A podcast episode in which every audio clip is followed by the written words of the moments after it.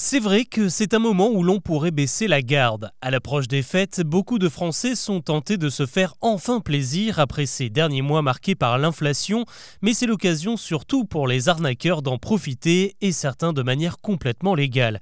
Quelles sont les dernières embrouilles à éviter et comment ne pas se faire avoir? Avant d'aborder les autres infos du jour, c'est le sujet principal qu'on explore ensemble.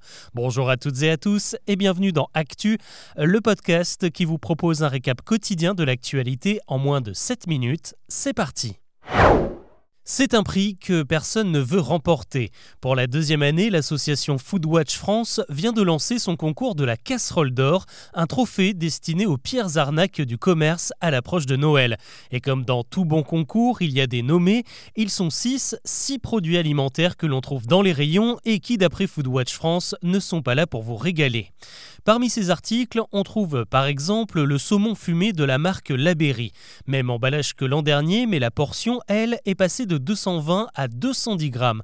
10 grammes de moins, ce n'est pas beaucoup, mais le prix, lui, a bondi de 19%. C'est ce que l'on appelle de la shrinkflation.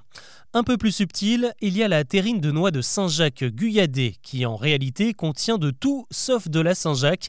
On y trouve surtout du colin, accompagné de toutes sortes de coquillages de la même famille que la Saint-Jacques, mais beaucoup moins cher à la production.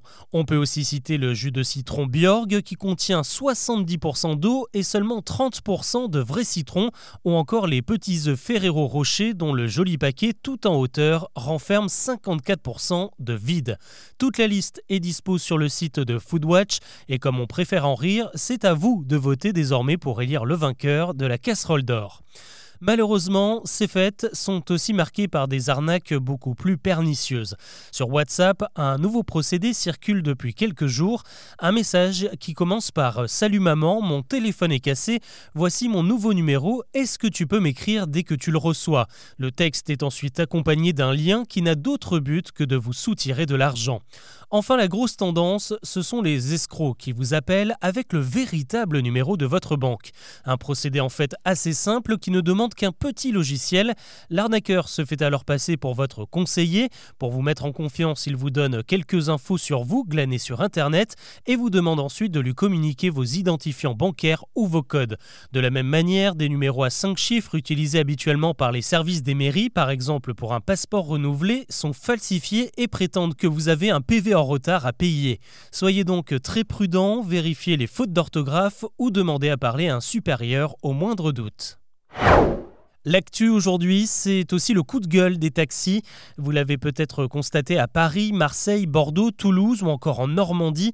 Des centaines de chauffeurs ont organisé des opérations escargots ou des blocages à proximité des grandes agglos ce lundi. Ils protestent contre le nouveau budget de la Sécu qui prévoit la mise en place d'un covoiturage sanitaire. Concrètement, un malade qui prend un taxi pour aller à l'hôpital va bientôt devoir partager la voiture avec d'autres patients. Le but, c'est de faire économiser des trajets à la sécurité sociale qui les rembourse. Mais pour les taxis, ça veut dire moins de courses par jour et des délais d'attente rallongés pour les clients qui pourraient attendre 2 à 3 heures de plus pour qu'on vienne les chercher. Les taxis réclament le retrait urgent de cette mesure. Comment rendre les parents français plus responsables vis-à-vis de leurs enfants? C'est la question à laquelle tente de répondre Aurore Berger, la ministre des Solidarités et des Familles. Dans une interview accordée au journal La Tribune ce dimanche, elle a dévoilé un plan pour renforcer l'encadrement parental dans les quartiers sensibles.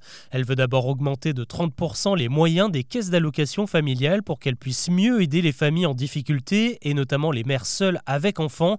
En cas de condamnation pour délinquance, les parents pourront écoper de travaux d'intérêt général et ils pourront également être condamnés à payer une amende si leurs enfants sont à l'origine de dégradations volontaires ou encore s'ils ne se présentent pas aux côtés de leurs enfants à une convocation du tribunal.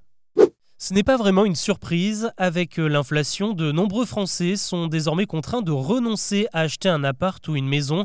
Et ce phénomène se traduit désormais en chiffres. Selon une étude du Conseil supérieur du notariat repérée par RMC, ces deux dernières années, un acheteur français sur cinq a dû abandonner son projet immobilier à cause du contexte économique. Et parmi ces déçus, on retrouve surtout des primo-accédants, des acheteurs de moins de 30 ans qui n'ont plus les moyens de fournir un apport suffisant ou qui ne peuvent pas emprunter suffisamment il n'y a qu'à regarder l'évolution des crédits. Début 2022, vous pouviez obtenir un taux de 1,15% pour un emprunt sur 25 ans. Désormais, c'est 4,25%. Il est de retour. Neuf ans après son dernier trajet entre les deux capitales, le train Paris-Berlin a repris du service ce lundi. Les ministres et les présidents des compagnies ferroviaires françaises et allemandes étaient tous conviés à la gare de l'Est pour accueillir le premier convoi de ce train de nuit. Dans un premier temps, trois allers-retours sont prévus chaque semaine avec des départs de Paris le mardi, le jeudi et le samedi. Le rythme deviendra quotidien à partir de l'automne 2024. Et il faudra quand même être patient pour faire le trajet qui dure 13 heures au total embarquerez à 19h pour une arrivée à 8h du matin à Berlin. Comptez 30 euros pour une place assise, 60 pour une cabine couchette collective et 95 euros pour une cabine privée avec le repas. Un mot de sport, avec euh, la très belle perf du week-end, l'équipe de France de natation n'est pas revenue les mains vides des championnats d'Europe en petit bassin, ça se passait en Roumanie.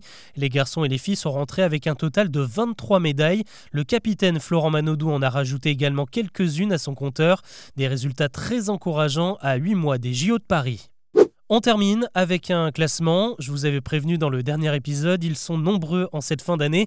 Et après Wikipédia, eh c'est Google qui publie son top 2023, celui des mots les plus recherchés cette année en France. Et comme chez Wikipédia, le grand gagnant s'appelle ChatGPT, le programme d'intelligence artificielle qui décidément éveille beaucoup de curiosité.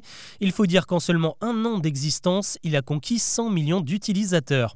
Dans le top 5 des recherches, on retrouve également le conflit Israël-Hamas la disparition du petit Émile ou encore la tempête Kiaran. Et la personnalité la plus recherchée sur Google cette année, c'est Kylian Mbappé qui a affolé l'actu sportive cet été avec ses rumeurs de transfert au Real Madrid. Voilà ce que je vous propose de retenir de l'actu aujourd'hui. On se retrouve demain pour un nouveau récap. En attendant, n'hésitez pas à noter et à commenter ce podcast sur votre plateforme d'écoute. C'est toujours très intéressant de vous lire. Je vous dis à très vite.